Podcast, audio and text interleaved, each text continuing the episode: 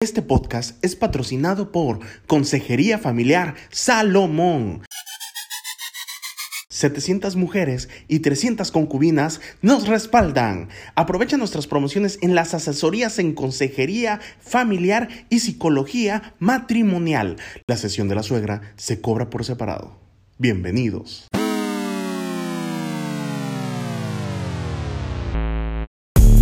Juanito, ¿cuántos años llevas de cristiano?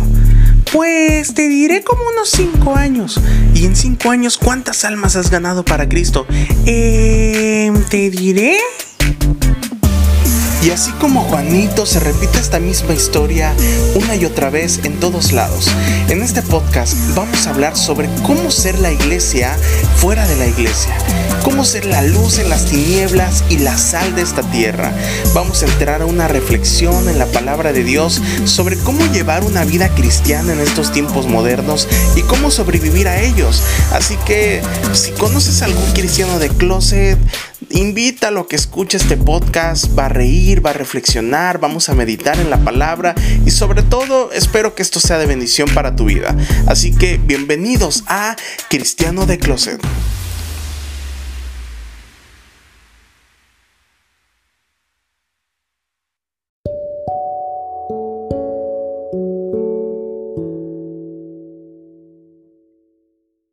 Muchas gracias por tomarte el tiempo de escuchar un nuevo capítulo más de Cristiano de Closet.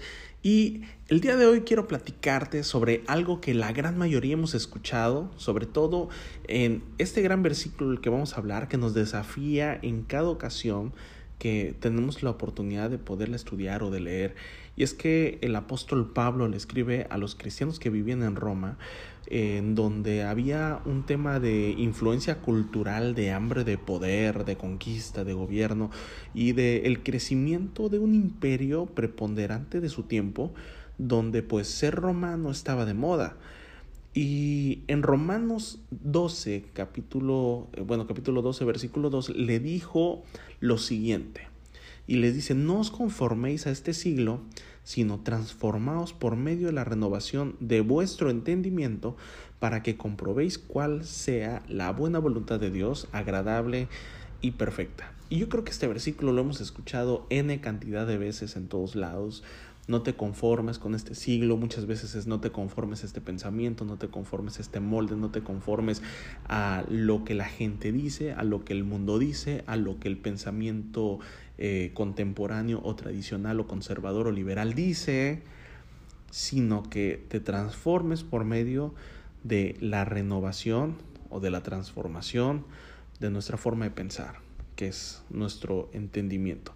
Y es que este versículo se perpetuó en todos los siglos que han pasado, desde el día que lo dijo el apóstol Pablo hasta la actualidad.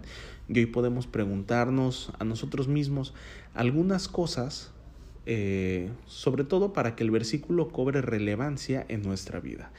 Y uno sería, ¿por qué veo las cosas como las veo y para qué? Y yo creo que la otra pregunta sería, ¿la forma en la que veo las cosas está generando los resultados que deseo en mi vida?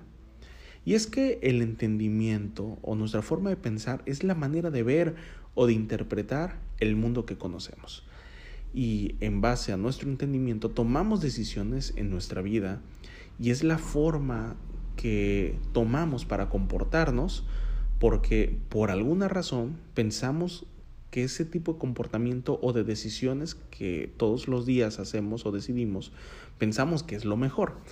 Y es que nuestro entendimiento está conformado por nuestro sistema de creencias que se compone de algunos puntos muy básicos. Por ejemplo, la influencia cultural, que tiene que ver con los hábitos de vida, que muchas veces es heredado por los padres eh, o por los amigos o por X forma de vivir. La información transcultural, que pues bueno, son de otras culturas, que muchas veces no es la de nosotros. De repente eh, veías lo disciplinado que son los japoneses versus lo indisciplinado que muchas veces somos en algunas partes de América Latina y algunos latinos, aunque nuestra cultura viene de un tema muy impuntual, muy indisciplinado, como este tipo de cosas, adoptamos otras cosas que creemos que, bueno, pues son muy buenos hábitos o que por educación tendríamos que hacer. Y este eh, tema incluso transcultural, pues es parte de nuestro sistema de creencias. Las emociones tienen que ver con nuestra propia personalidad y nuestra propia identidad, el tipo de lenguaje, la religión, o sea, cuáles son las creencias espirituales que tú quieres y muchas veces dentro del cristianismo es cuáles son eh, el tipo de dogma o de doctrina que cada quien decide eh, creer, ¿no? Y es que encuentras una multiculturalidad dentro del pueblo cristiano, como adventistas, eh, metodistas, presbiterianos, pentecostés, pentecostales, bautistas, carismáticos, y bueno, cada quien genera su propio debate, pero la doctrina que cada quien toma para sí mismo y que consideramos cada quien como verdad, que ojo, no quiere decir que los otros no sean la verdad, pero también forma parte de nuestro sistema de creencias, así como nuestros pensamientos y la filosofía que adoptamos en nuestra vida.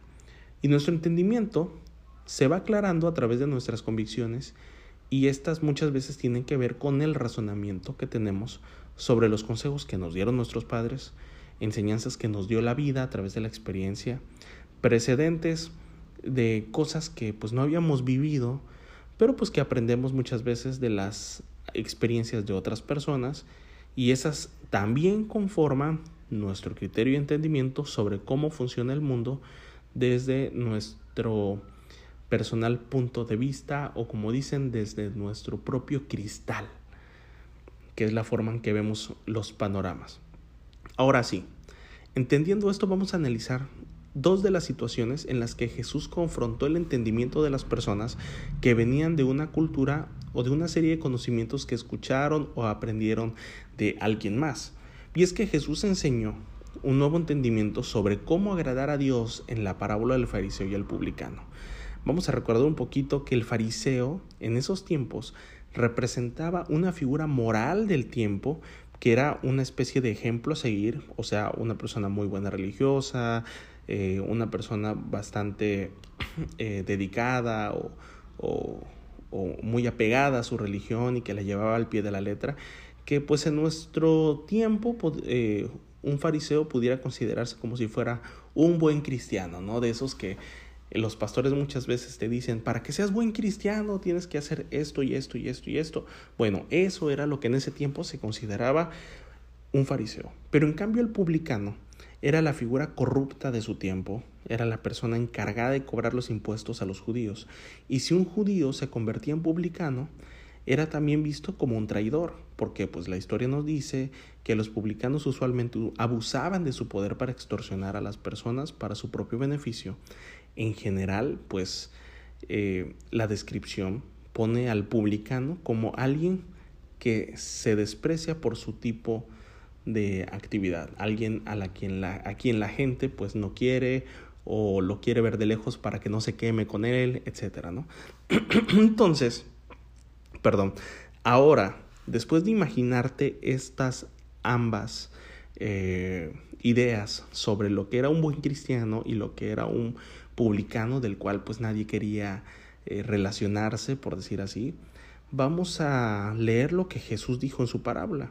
Y dice, dos hombres subieron al templo a orar. Esto lo dice en Lucas 18, versículo 10 al 14. Dos hombres subieron al templo a orar, uno era fariseo y el otro publicano. Y el fariseo puesto en pie oraba consigo mismo, pero de esta manera. Dios te doy gracias porque no soy como los otros hombres, ladrones, injustos, adúlteros, ni aun como este publicano. Yo ayuno dos veces a la semana, doy diezmos de todo lo que gano. Sin embargo, el publicano, estando lejos, no quería ni aun alzar los ojos al cielo, sino que se golpeaba el pecho, diciendo, Dios, sé propicio a mí, que soy pecador.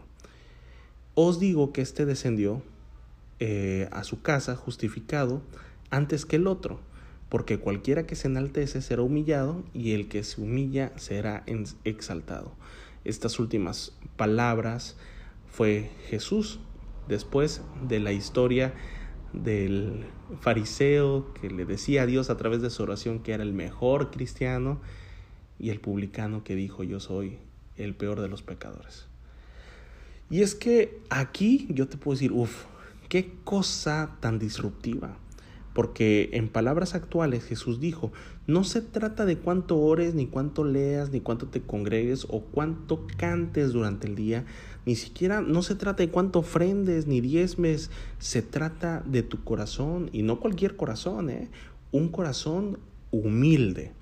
Y es por eso que esta razón el publicano pues iba a ser justificado antes que el fariseo. Y es que no te digo que, que no lo hagas, no te digo que eso es malo porque bueno, son muy buenas prácticas y son prácticas que nos ayudan a mantener una relación con Dios, pero te digo que lo hagas con un crecimiento y una aplicación real en tu vida. El gran problema del cristiano es que tantos años que tenemos muchas veces de conocimiento adquirido en la iglesia, culto tras culto, enseñanza, prédica tras prédica, no sabemos cómo aplicarlo en nuestra vida real y que forme parte de nuestro crecimiento. Y es que ese crecimiento pues se ve también hasta en el desarrollo personal, desarrollo humano, desarrollo familiar, que impacta pues nuestra sociedad. Dios no busca simuladores de buen cristiano. Dios busca cristianos verdaderos que guarden su corazón y se mantengan en humildad. Lo anterior a la humildad es el ego. Y este último es el causante de muchos problemas en la familia, en la pareja, en el ministerio o el trabajo. El ego es el cáncer mental del ser humano que alcanza a grandes y pequeños, en donde su único antídoto es el permanecer humildes delante de Dios. No hay que confundir ego con alta autoestima o con, con seguridad en Dios, que muchas veces podemos confundirlo cuando alguien eh, confía plenamente en que Dios puede hacer algo en su vida. El humilde encaja en donde sea. En nuestra carnalidad, la lucha día a día es con la intención de sentirse muchas veces más que los demás o sentirse grandes. Y es que Jesús confrontó las ideas que las personas escuchaban cuando habla sobre el amor a los enemigos. En Mateo 5, 38 y 39 dice, oísteis que fue dicho, y esto fue una analogía a la que el apóstol Pablo habla sobre no conformarse con este siglo. Dice, ojo por ojo y diente por diente. El oíste que fue dicho es lo que la cultura pasada te dijo o lo que el mundo dice, ojo por ojo y diente por diente. Pero Jesús dice, pero yo os digo, o sea, rompe y cambia la nueva forma de pensar, transforma tu mente, te dice, eh, o no te amoldes con este siglo del ojo por ojo y diente por diente y transforma tu entendimiento a no resistas al malo, y si te hiere una mejilla, pon la otra. Eso fue un ejemplo de eh, transformar la mente cultural de lo que el mundo dice por algo que el Señor dice a través de que, bueno, Jesús lo dijo, pero que hoy está plasmado en la palabra. Y en Mateo 5, 43 y 44 dice, oíste que fue dicho, ama a tu prójimo y aborrece a tu enemigo. Nuevamente vemos otra parte de la Biblia cuando dice, oíste que fue dicho, o sea, el mundo te dice, la gente te dice, la cultura te dice, muchas veces tus padres te enseñaron a que ames a tu prójimo y aborrezcas a tu enemigo. Contra lo que Jesús dijo, dice, pero yo os digo, ama a tus enemigos, bendice a los que te maldicen, haz a los que te aborrecen, haz el bien y ora por los que te persiguen. Nuevamente vemos como Dios demuestra todo lo contrario a lo que el mundo decía, para que no te conformaras con este siglo, si lo tomamos eh, en las palabras textuales que el apóstol Pablo dijo y que Jesús fue el primero que antes de que el apóstol Pablo escribiera estas palabras, generó disrupción sobre la forma de pensar. Y es que Jesús confronta el oíste que fue dicho comparando con el sistema de creencias de la época por las personas o las sociedades, a diferencia del pero yo os digo que es la forma de transformar nuestro entendimiento a uno que es del reino, donde ya no aplica la lógica del ser humano, solo donde Dios nos pone un nuevo criterio o una nueva lógica, un nuevo entendimiento. Y en los tres pasajes anteriores Jesús enseñó a cuidar lo que está en el corazón, en humildad, sin orgullo, sin ira y, mostrando los frutos, o el fruto, mejor dicho, del Espíritu conforme Gálatas 5:22, que bueno, ya podrás leerlo con calma eh, después de que escuches el podcast. Y es que para escuchar la voz de Dios y entender el nuevo criterio que planta en nuestro corazón, es necesario profundizar en las escrituras y mantener una relación viva con Dios a través de la oración y sobre todo el conectar nuestros pensamientos en todo tiempo para entender cuál es su voluntad sobre cada acción que hacemos día a día. Es por eso que es necesario bloquear el ruido de las masas para escuchar la voz de Dios, el ruido de la gente, el ruido del tío, del amigo, del, del vecino, de lo que en la tele, en los medios, en las redes dicen, para que podamos hacer un cierre a todo eso, oídos sordos a eso, y, y, escuchar qué es lo que dice Dios y saber qué hacer en tiempos de conflictos en nuestras decisiones. Si lo logramos, nuestra vida será bendecida en gran manera, puesto que caminar bajo su voluntad siempre va a ser agradable y perfecto. Y retomando el último pasaje, podemos pensar que si Jesús estuviera hoy aquí con nosotros, seguramente se pararía nuevamente frente a nosotros y confrontaría las ideas de este siglo eh, que pues ha sembrado en nuestra forma de pensar como cristianos. Y seguro nos diría nuevamente, oísteis que habéis dicho, oíste que el mundo, y no sé, haría una lista enorme de todo el entendimiento de esta moderna era eh, que consumimos a través de redes sociales, de amigos, comunicación, gobiernos, etc. Y nuevamente nos dijera, pero yo os digo, y nos daría el rema de su revelación, de algo fresco, de lo que Él eh, estaría hablando hoy a través de su misma palabra, que es la misma que nunca va a cambiar, aunque los tiempos cambien, Dios a través de la misma palabra siempre tiene algo fresco para hablarnos.